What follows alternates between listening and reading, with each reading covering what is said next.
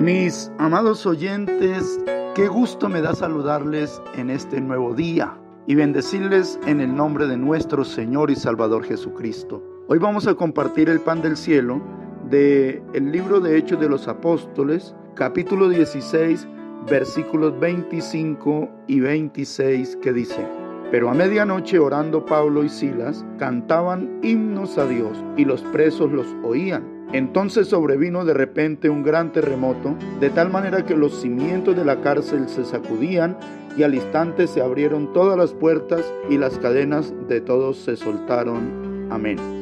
Vemos cómo Dios obra cuando sus hijos, aún estando prisioneros, estando en cadenas, siendo acusados injustamente, cantan alabanzas al Señor, se gozan en el Rey del Cielo y entonces es cuando Dios actúa cuando Dios obra poderosamente para liberarles. Ellos estaban presos por causa de sacar un espíritu inmundo, un espíritu de adivinación de una joven que daba ganancias a sus amos. Y el apóstol reprendió ese espíritu de adivinación y salió de la muchacha y al ver aquellos dueños de esa muchacha, de esa sierva, que habían perdido sus ganancias a través de la adivinación, acusaron a Pablo y a Silas los hicieron llevar a la cárcel, pero en todo esto Dios tenía un propósito grande.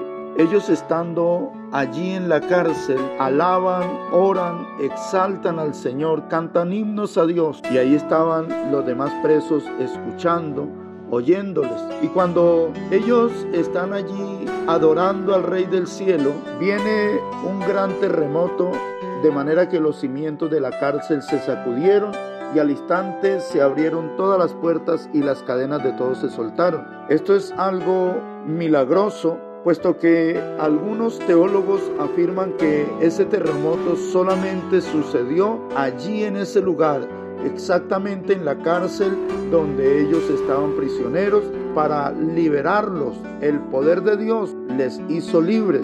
Pero había otro propósito a través de todo ello, y es que el carcelero, al ver que se habían soltado las cadenas de todos, quiso matarse, suicidarse, y el apóstol lo detuvo y le dijo, no lo hagas que aquí estamos. Aquel hombre les llevó a su casa, les lavó sus heridas de los látigos que habían recibido, porque aún después de haber recibido latigazos, estaban gozándose en el Señor.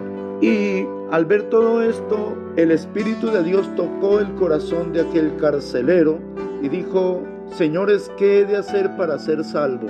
Ellos le dijeron, cree en el Señor Jesucristo y serás salvo tú y tu casa. Y efectivamente creyó y se bautizó él con toda su familia.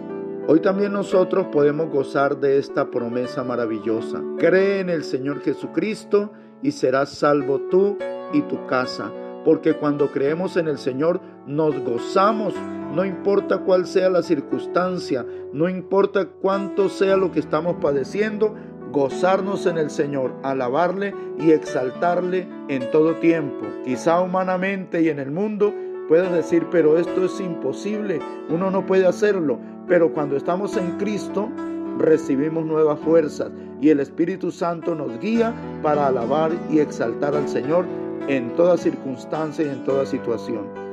Mis amados, que el Señor nos continúe bendiciendo rica, grande y poderosamente. Amén.